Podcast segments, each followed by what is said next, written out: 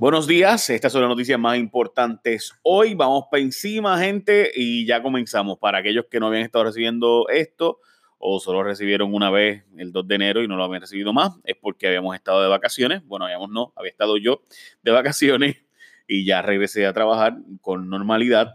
Así que vamos para encima.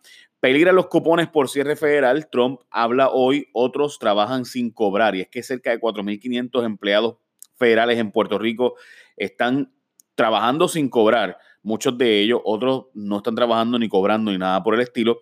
Los que están trabajando sin cobrar van eventualmente a cobrar, o por lo menos esa ha sido la experiencia en todos los otros cierres de gobierno federal.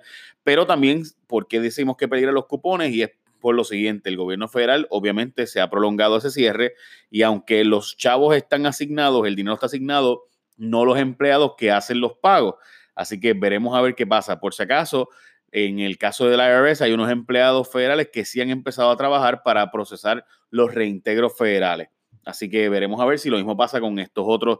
Eh, por ahí una confusión de si le toca el Departamento de, Agricultura, etcétera. Así que todo eso está en veremos. El Tribunal Federal continúa bajo operación, pero varias agencias eh, federales están operando solo con personal crítico, como uno o dos empleados en vez del total. Para aquellos que viven en Júpiter y no saben por qué el gobierno federal está cerrado, Trump insiste en que se haga la muralla contra México, eh, mientras que los demócratas no le quieren dar los 5 billones que él quiere para comenzar a hacerla. Eh, tampoco se lo dieron los republicanos, dicho sea de paso, que mandaban el Congreso hasta el 2018. So, ya veremos. El Tribunal Federal seguirá operaciones, dice el, juez El Pique, el juez presidente del Tribunal Federal en Puerto Rico. Hay varias agencias como el FBI y demás que están trabajando, aunque no cobrarán eventualmente. Bueno, de hecho, el Morro va a empezar a trabajar el miércoles en caso de que ¿verdad? continúe el cierre federal, por lo se llegó a ese acuerdo. Legisladores quieren investigar la respuesta del gobierno federal a María y es que congresistas demócratas están buscando crear una comisión independiente para investigar las respuestas del gobierno federal tras el huracán María. Eh, está diciendo que apoya esa investigación, lo cual obviamente tiene sentido. Eh, y el asunto de los flujos de dinero para mí ha sido el verdadero escándalo, como el dinero no está fluyendo como se suponía. Jennifer González pidió un plebiscito, idea sí o no, para este año y le pasa la papa caliente al gobernador. De hecho, dice que va a presentar un proyecto y también Rick Scott en el Senado, el senador de la Florida, va a presentar un proyecto a favor de la estadidad para Puerto Rico, pero eh, obviamente dice ella que le corresponde a Ricardo Rosselló hacer un referéndum o plebiscito en Puerto Rico este año 2019.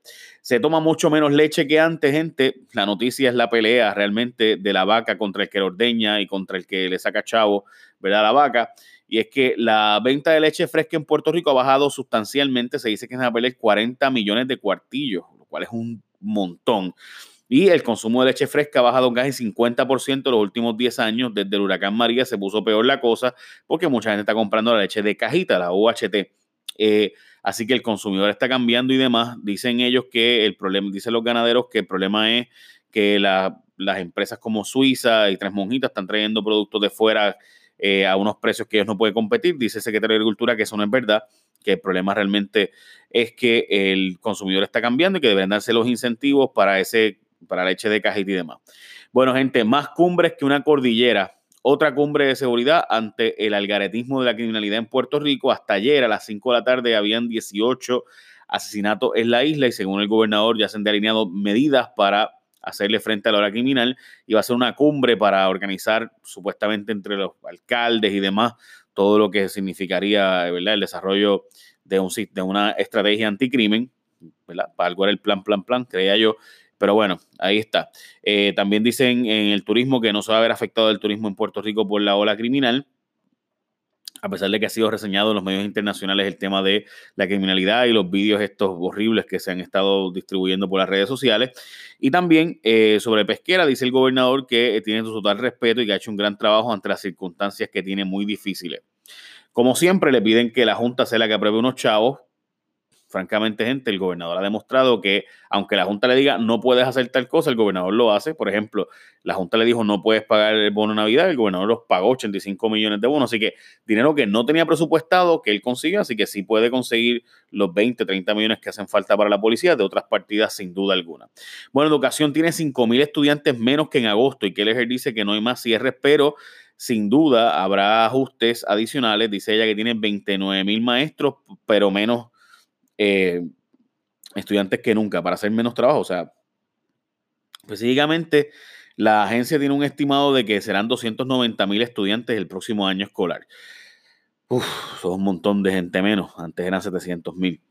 Bueno, ordenanza de Carmen Yulín volverá a dar problemas en las calles San Sebastián. Otra ordenanza de esas de problemas. Bueno, ustedes recordarán que el año pasado hubo una ordenanza que dio problemas y que finalmente la llevaron al tribunal y perdió la alcaldesa contra la empresa Pan American Grain, quienes dijeron que podían hacer expresión comercial y anuncios y llevar anuncios allí a, las fiestas de la Sanse, que ella solo quería que no hubiera anuncios, que solamente los auspiciadores oficiales pudieran básicamente tener carteles y demás. Eso no fue lo que pasó, como ustedes recordarán, el tribunal ordenó que su, la ordenanza municipal de la alcaldesa para la Sanse estaba, era inconstitucional. Y pues veremos a ver qué pasará esta vez. El alcaldesa el año pasado añadió un día a las fiestas para supuestamente compensar porque van a terminar, van a cerrar más temprano. Ahora la alcaldesa vuelve a hacer esta medida de que van a cerrar más temprano, y, pero supuestamente le dice a los comerciantes que eso no compensa. Hasta luego, Mundi. La pasamos bien mientras duró. Finalmente, el traslado del elefanta ya tiene fecha, será en dos meses, en marzo. La paquiderma se enviará a un santuario de Georgia. Inicialmente se suponía que fuera movida en diciembre, pero ustedes saben lo que pasó cuando huracán pasó por la Florida, dilató el proceso que es parte del acuerdo entre el gobierno y Elephant Aid International la organización de amigos del zoológico dice que lo va a, evitar y que va a impedir el que se pueda llevar eh, la policía y que van a tener que llevar hasta la policía porque van a impedir por donde sea que se lleven a Mundi para allá. Como ustedes recordarán, ahora el zoológico pertenece a parques no pertenece a parques nacionales, sino al Departamento de Recursos Naturales, así que ya usted sabe por dónde va la cosa.